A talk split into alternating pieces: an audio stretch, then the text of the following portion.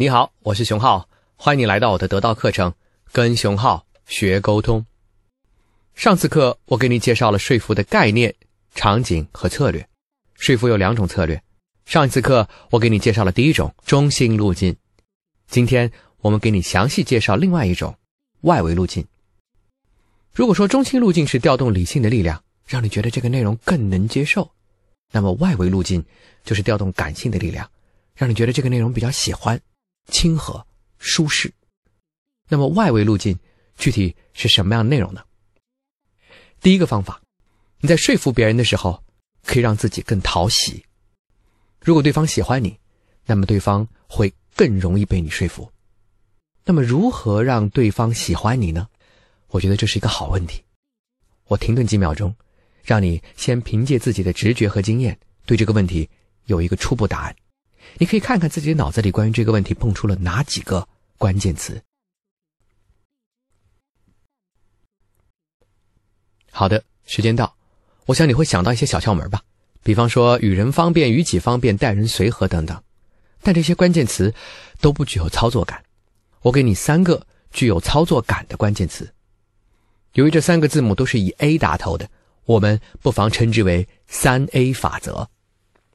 第一个 A，它的英文叫 appreciation，它不应该被理解或翻译成逢迎，而应该被理解和翻译成赏识。什么是赏识？我先介绍一下这个概念。赏识是我们看待这个世界的积极视域。教育学的例子能够非常有效的帮助我们理解什么是积极视域。我们设想。家长和孩子在大街上走，突然路边看到一个乞丐。大部分的中国家长如果要用这个乞丐来教育孩子，通常他们会怎么说呢？会这么说：“你真得给我好好念书啊！你如果书念不好，我跟你说，你在未来就在这讨饭。”这就是一个非常典型的消极视域。而如果我们在教育的意义上要展开积极视域，我们应该怎么说呢？我们跟孩子说：“你应该好好念书，因为如果你未来成功了。”你便可以帮助他们。赏识是看待这个世界的一种积极视域。著名的教育家陶行知先生有一个非常著名的典故：曾经有一个男孩用泥块砸了自己班的另外一个男生，被陶行知发现之后，在现场制止，并让这个打人的男孩放学后到校长室来一趟。到了约定的时间，陶行知回到自己的办公室，发现男生已经在那里等候了。于是陶行知从自己的口袋里拿出第一块糖，他交给这个男生说：“这是奖励给你的，因为你按时间到了。”男生接过糖，陶行知又很高兴的把第二块糖放到男生手里，说：“这是奖励你的，因为我不让你打人的时候，你在现场立刻就停住了，这说明你尊重我，你应该得到这份奖励。”男生有些惊讶，甚至还有些不好意思。陶行知和男生走到办公室，他和男生简单攀谈。然后说：“我调查过了，你用泥块去打另外一个男生，主要是因为他欺负女同学。你正直、善良，有意愿跟坏人做斗争，你应该得到奖励。”陶行知于是拿出第三块糖，男生有些感动了，他有些后悔。他说：“校长，我错了。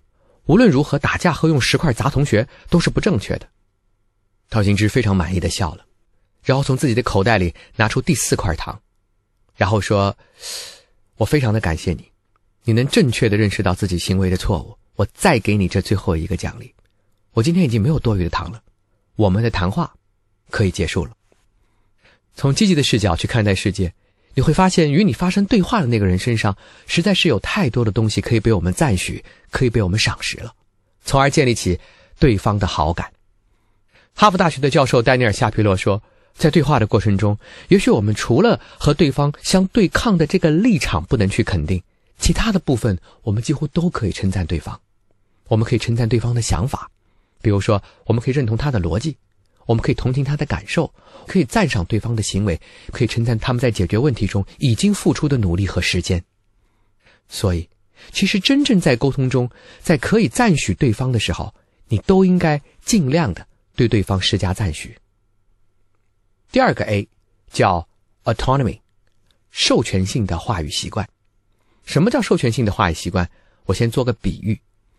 如果我们把沟通或者是对话的过程想象成正在开一辆汽车，当然你是开车的人，所以你会把握好方向盘，但你得有一种意识，就是让其他人，你的乘客始终有可能触摸到方向盘，让他们对话语的现场也多多少少能够参与，并施加某种控制。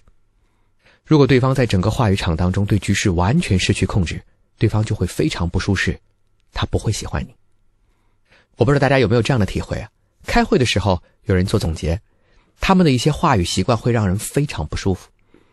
比方说，你刚刚讲完话，某一位领导来做总结，他说：“小王刚才讲的，我们概括一下啊，无非就是三点。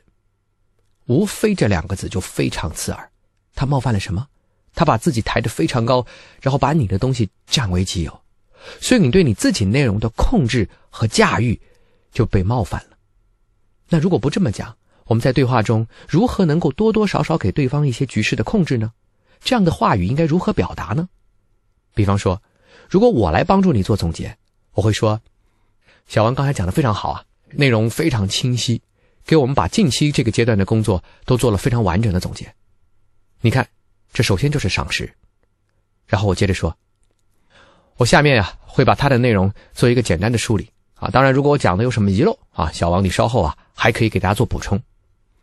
如果我讲的有什么遗漏，你稍后还可以做补充。你看。”对方在整个对话的场域中就获得了一种对话语局势的持续控制，这会让对方感觉更好。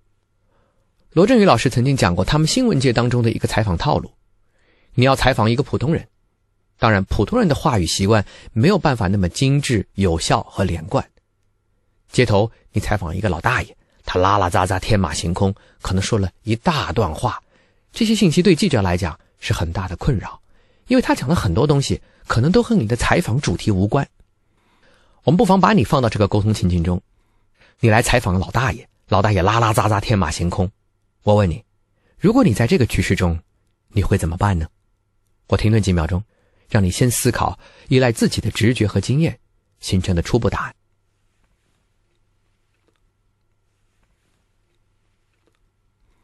好的，我想有同学可能会想起这样的方法，拿出一张大字报。然后把希望对方讲的信息直接写上去，把这个大字报高高的举起来，放到摄影机的后面，然后跟采访对象说：“来，大爷，别说了，你就照着这个念。”坦率讲，这个方法非常简单，但太粗暴，并不好。因为即使对方应允了，最后念了这个大字报，整个过程会把对方衬托得像一个傻子，因为他对话语权的参与与控制已经完全丧失了。那么。如果不这么做，你又应该怎么做呢？罗老师说，通常我们会打断这个受访的对象，然后跟他聊一聊，说：“老王，你看你刚才讲的内容非常多，讲的非常好啊，我不知道我理解的对不对啊？你听听看，你大概讲了三层意思啊。第一，巴拉巴拉巴拉巴拉；第二，巴拉巴拉巴拉；第三，巴拉巴拉巴拉。因为你是非常认真和严格的对对方内容做出的概括，这其中不会有误会，也没有添加你自己的思考。”对方当然会觉得你概括的不错，所以你说老王，刚才我概括的这三点差不多吧？对方点点头说：“嗯嗯嗯，差不多，就这意思。”那老王，把这三点你自己的意思，对着镜头再讲一遍。你看，这种控制就比较柔软，它让对方在话语空间中仍然在一定程度上对自我有把握力量。当我们创造选择的时候，实际上我们就是在尊重对方对话语决定的控制。如果对方获得了这种控制，他就会更享受沟通过程，更喜欢你，从而也更容易被你说服。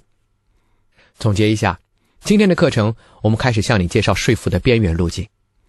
注意，边缘路径并不诉诸内容，不是用内容的合理、精确、周到来影响你，而是诉诸感觉。所以刚才我们才提到了一个重要的说服原则：让对方喜欢你。如果对方喜欢你，对方。会更容易被你说服。在今天的课程中，我们为你介绍了三 A 法则。第一个是赏识，拥有一个在沟通当中的积极视域，对对方所有可以肯定之处都加以称赞。第二是 autonomy，授权自治，让对方对整个话语场不要完全失控，始终有参与介入的可能。我们下次课会给你介绍第三个 A。那第三个 A 到底是什么呢？我们下次课见。